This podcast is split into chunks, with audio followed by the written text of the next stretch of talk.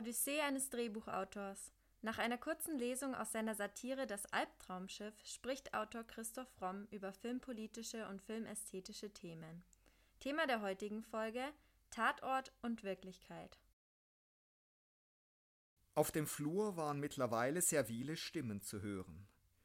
Durch die ehrerbietig aufgerissene Tür wurde die Ankunft ihrer Majestät, Annette Sellmau, Tatort Hauptkommissarin, Millionärsgattin, Feministin, Schauspielerin aus Berufung, Leidenschaft und Geltungsdrang, angekündigt. In sportliche Weißtöne gekleidet eilte sie in den Raum, begrüßte Rusch und Risotto mit Küsschen. Für Grohl tat es ein vom Personal Trainer optimierter Händedruck. Leider hatte sie nur zehn Minuten Zeit, ehe ein wichtiger Pressetermin ihre ungeteilte Aufmerksamkeit erforderte, und leider hatte sie auch keine Zeit gefunden, Grohls Buch zu lesen. Aber Grohl könne ja pitchen. Risotto sah ihn an wie den Weihnachtsmann, der die Geschenke verteilen soll. Grohl setzte an und wurde nach exakt sieben Wörtern unterbrochen. Boring, very much boring. Um ihre internationale Bedeutung zu unterstreichen, angeblich waberten bereits Angebote aus Hollywood durch ihre Agentur, gefiel sich die deutsche Fernsehdiva im üppigen Gebrauch von Anglizismen. Im Klartext ging es weiter. Schmutzige, klauende Kinder. Dafür bin ich heute Morgen um acht in den Flieger gestiegen. Ihr habt sie ja nicht mehr alle. Grohl versuchte, seinen Sarkasmus nicht allzu offensichtlich zu äußern. Ja, und der Clou ist, diese Roma-Kinder klauen nicht nur, die müssen ihren Arsch vermieten. Das flasht mich nicht emotional. Ihre Hygienevorstellungen machten Annette schwer zu schaffen. Klauende, schmutzige Kinder, die sind mir so unsympathisch, da ist mir dann völlig egal, wem die was hinhalten. Risottos handgemahlenen Espresso mit zartbitterem Abgang lehnte sie aus ethischen Gründen ab. Ist er auch safe Fairtrade? Ich esse und trinke nur noch Fairtrade. Statt Risottos sündhaft teuren Espressos bekam sie nach der Aufwärmgymnastik eines Produktionsfahrers biologischen Kaffee zu einem garantiert fairen Spitzenpreis aus einem acht Kilometer entfernten Dritte Weltladen in Rekordzeit und unter Einsatz eines SUV-Firmenwagens dank kilometerlanger Staus und entsprechender Umwege mit einem Gesamtstreckenverbrauch von 12,5 Liter Diesel. Nach dem ersten Schluck entspannte sich ihr von Einschaltquoten und ständigem Erfolgsdruck geplagtes Gemüt. Kinder finde sie ja prinzipiell gut, aber sie wolle ein Adoptivkind. Es könne schon krank sein, aber eher so was Körperliches, nichts Ekliges natürlich, keine Kinderkrebsstation. Aber so eine Kurzsichtigkeit, das könne ganz schlimm sein für ein Kind. Ich brauchte auch eine Brille, als ich sechs war. Jetzt hat Gott sei Dank diese neue Lasertechnik bei mir funktioniert. Voll spontanem Selbstmitleid wischte sie sich über die tiefseeblauen, leicht basedowschen Augen, die die Zielgruppe deutscher Mittelstandsmänner und Frauen jenseits der 50 so sehr an ihr schätzten. Ihr blonder Haarkranz, der an die 30er Jahre erinnerte und gerade wieder in Mode war, natürlich ohne jeglichen politischen Zusammenhang, Deutschland stand so fest in den Betonpfeilern seiner Demokratie wie noch nie, wippte kreativ. Sie walzte Krohls Drehbuch wie ein blond bereifter Bulldozer in maximal drei Minuten nieder. Mit größter Selbstverständlichkeit stülpte sie ihr persönliches Schicksal über das Drehbuch. Ihre kleinbürgerliche Biografie passte auf ein Roma-Kind wie eine deutsche Vorabendserie in den Slum von Bukarest. Krohl klammerte sich wie ein Ertrinkender an seinen Pappbecher mit Automatenkaffee. Wir könnten doch Fahrrad fahren, ich und mein Adoptivkind. Tandemfahrrad. Oder wir spielen Fußball. Begeistert über ihren Vorschlag, klatschte sie in die Hände. Wir könnten zufällig den Nationaltorwart treffen und ein Benefiz-Torwandschießen für rumänische Kinder veranstalten. Sie probierte einen weiteren Schluck Kaffee. Ist er auch garantiert Fairtrade? Irgendwie schmeckt er fast zu gut dafür. Grohl konnte sich nicht länger zurückhalten. Den haben äthiopische Bürgerkriegskinder mit handgeschnitzten Prothesen gepflückt. Risotto blickte ihn an, als habe Grohl ihm gerade seine Modelleisenbahn zerstört. Die Stimme der Selma bekam einen schrillen Ton, den sie für ihrem Publikum wohlweislich vermied. Ich ertrage seinen Zynismus nicht. Ich ertrage ihn heute nicht. Scheinbar zufällig, in Wirklichkeit von Risotto, mit modernster geheimer Kommunikationstechnik gerufen, betrat Conny unter deutlicher Zurschaustellung seiner kürzlich optimierten Jacketkronen den Raum. Mein Superstar! Die Selmau ignorierte trotzig Connys ausgebreitete Arme. So brauchst du mir heute nicht zu kommen. Ich glaube, du weißt gar nicht, was in deiner Firma vor sich geht. Vor Connys Armen gab es kein Entrinnen. Ich weiß alles, Schätzelchen. Komm her! Doppelküsschen.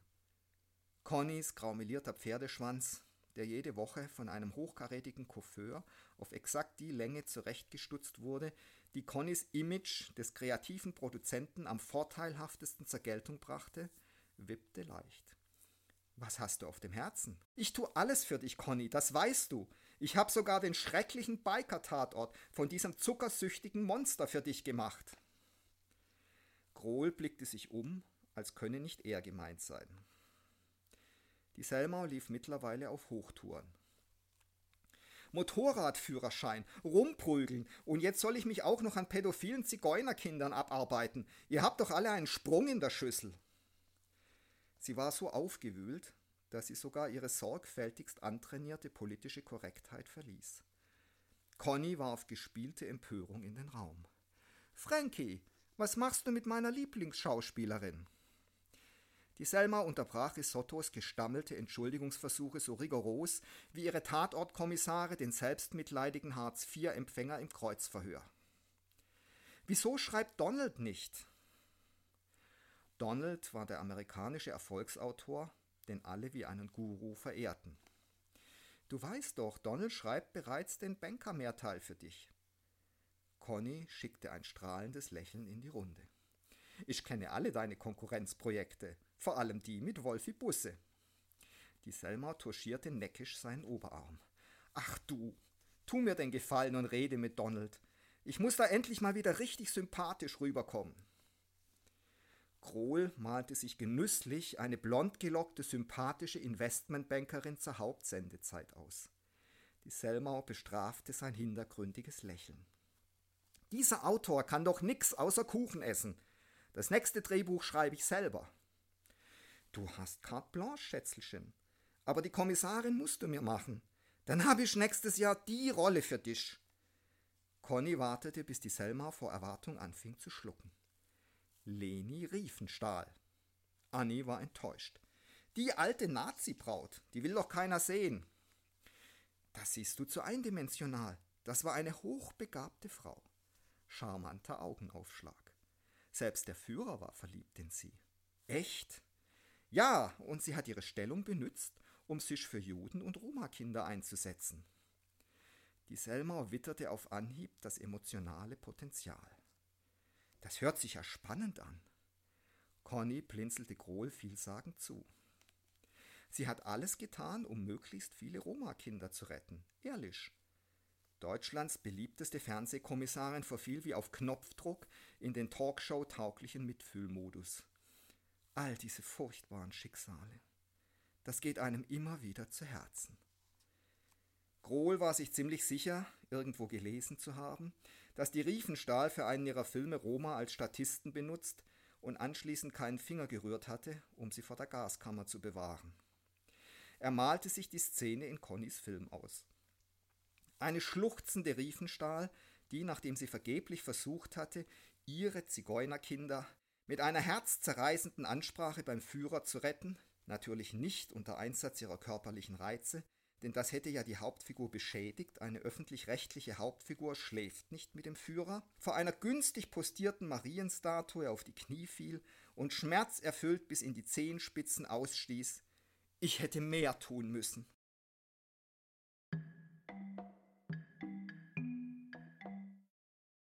Entspricht es denn wirklich deiner Erfahrung, dass Schauspieler so sehr in den Schreibprozess eingreifen können? Mittlerweile ja, wenn sie bekannt genug sind und entsprechend Quote bringen und am besten natürlich auch noch finanziell gut aufgestellt sind, dann ist es mittlerweile möglich. Speziell bei so einer Reihe wie Tatort, wenn man dort, sag mal, quotenträchtiger Stammkommissar Sternchen in ist, dann äh, ist es möglich. Inzwischen. Früher war das anders. Ich weiß, dass selbst Götz George zu den Zeiten, als ich für ihn Tatort geschrieben habe, da noch nicht mitreden durfte. Äh, er hat es zwar ständig probiert, aber das wurde damals äh, abgeschmettert. Und ich bin auch nach wie vor der Meinung, dass die besten Drehbücher entstehen, wenn tatsächlich ein Autor, ein Regisseur und ein Produzent kreativ an einem Buch zusammenarbeiten. Alles andere ist zu viel.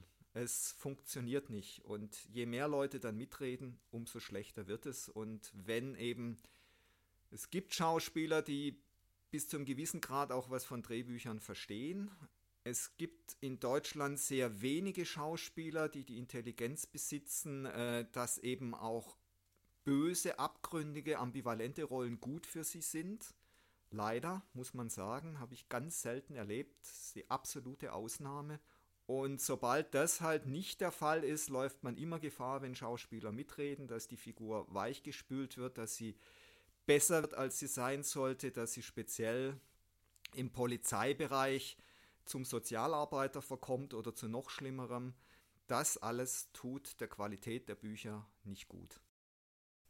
Wie realistisch sind denn deiner Meinung nach die aktuellen Tatorte noch? Das ist natürlich unterschiedlich, aber generell kann man feststellen, dass es auch beim Tatort mittlerweile ja nicht nur eine Realitätsflucht gibt, sondern äh, eine Realitätsverweigerung bis hin zur Realitätsverachtung, dass die Macher ganz bewusst eben keine Realität mehr wollen, sondern sich darauf kaprizieren, dass je abgehobener, je mehr Kunstbehauptung ein Tatort ist, umso höher die Qualität. Das ist meiner Ansicht nach total fatal. Und diese generelle Realitätsverweigerung in dieser Gesellschaft ist ein sicheres Zeichen für Dekadenz und Abstieg. Eine Gesellschaft, die nicht mehr in der Lage ist, ihren eigenen Abgründen offen ins Gesicht zu blicken, die ist zum Untergang verurteilt und das ist das, was wir gerade hier erleben. Und wirklich realistische Polizeifiguren, wie man sie zum Beispiel in der hervorragenden amerikanischen Serie The Wire sehen kann, aber natürlich auch in so einer in so einem Meisterwerk wie der italienischen Serie Gomorra. Also davon sind alle Tatortkommissare Lichtjahre entfernt. Es zeigt sich eben dort einmal mehr, wie fatal es ist, wenn gutbürgerliche Menschen ihre Moralvorstellungen zum Beispiel über Polizeifiguren stülpen.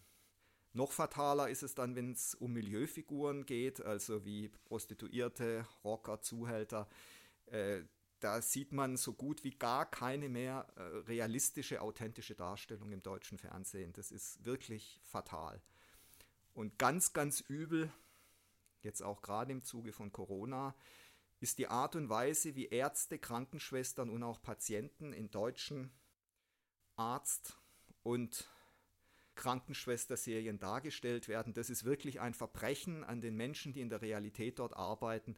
Das ist eine solche Verachtung dieser Menschen, dass das eigentlich so nicht weiter stattfinden sollte. Was sind denn für dich große Unterschiede zwischen den Krankenhausserienärzten und realen Ärzten? Naja, in deutschen Serien haben diese Ärzte immer endlos viel Zeit und Verständnis für ihre Patienten. Äh, sie forschen selbst den ausgefallensten Krankheiten nach, sind dabei natürlich fast immer erfolgreich. Es gibt die absurdesten Heilungen innerhalb kürzester Zeit. Und ich meine, in der Realität ist es, es fängt schon damit an, dass in der Realität Krankenhäuser viel äh, runtergekommener äh, aussehen als im deutschen Fernsehen dass natürlich Ärzte und Krankenschwestern keine Zeit für die Patienten haben, sondern von einem zum nächsten hasten dass wenn ein Oberarzt also sich drei Minuten Zeit nimmt an einem Bett, ist das schon viel. Dass die Krankenschwestern natürlich auch total überlastet sind und ich muss sagen, trotzdem Hochachtung vor jeder Krankenschwester, die ihren Job auf der Intensivstation macht. Das ist beinhart. Diese Leute stehen unter einem unglaublichen körperlichen und psychischen Stress, der natürlich auch Auswirkungen auf sie hat. Und es ist ja auch ganz klar, dass sowohl eine Krankenschwester wie übrigens auch ein realistischer Kommissar die Schicksale der Menschen nicht zu nahe an sich ranlassen kann, dass er da natürlich eine Schutzmauer aufbauen muss, um seinen Job professionell zu machen. dass viele das trotzdem nicht wirklich schaffen und dann zum Beispiel auch anfällig sind für Drogen, äh, für Depressionen, dass vielen die Familie in die Brüche geht. Das alles findet man also in deutschen Arzt- und Krankenhausserien so gut wie überhaupt nicht. Also die Idylle, die dort gezeichnet wird, ist ein äh, bescheuertes Märchen und es ist eben nicht harmlose Unterhaltung. Diese Grad von, dies, diese, dieser Grad von Wirklichkeitsverzerrung, das ist wirklich Volksverdummung. Das sage ich ganz deutlich. Aber wozu denn diese ganze Weichzeichnung? Man sollte doch meinen, dass die öffentlich-rechtlichen Sender das gar nicht nötig hätten. Ja, das sollte man meinen, vor allem da sie ja eben gebührenfinanziert sind, äh, hätten sie es meiner Ansicht nach auch nicht nötig.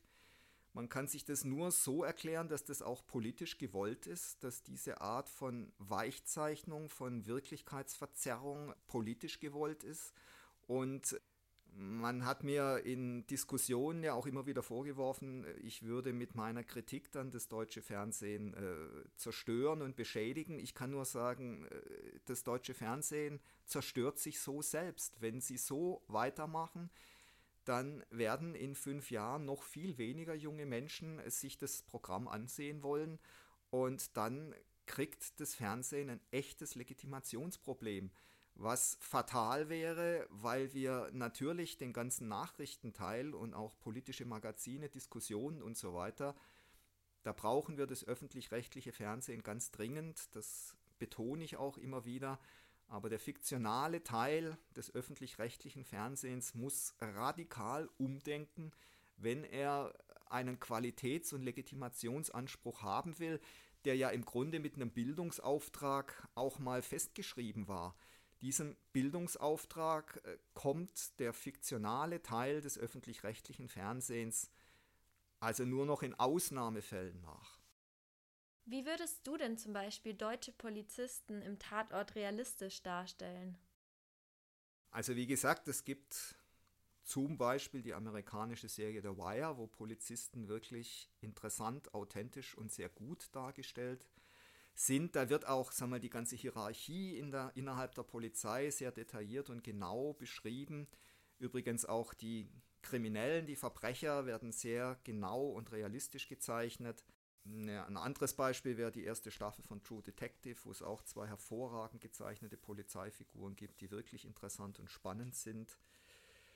Ich denke, in Deutschland müsste auch viel mehr eine Rolle spielen, dass natürlich in Teilen der Polizei rechtsradikales Gedankengut gängig ist, in Chatrooms verbreitet wird, äh, dass es da natürlich auch rechtsradikale Netzwerke gibt innerhalb der Polizei. Das äh, müsste eine, eine, eine, viel größere, realistischere Rolle spielen und man müsste wahrscheinlich auch wirklich mal den Mut haben, dass es äh, eine Tatort-Kommissarsfigur gibt, die sowas auf intelligente und perfide Art vertritt.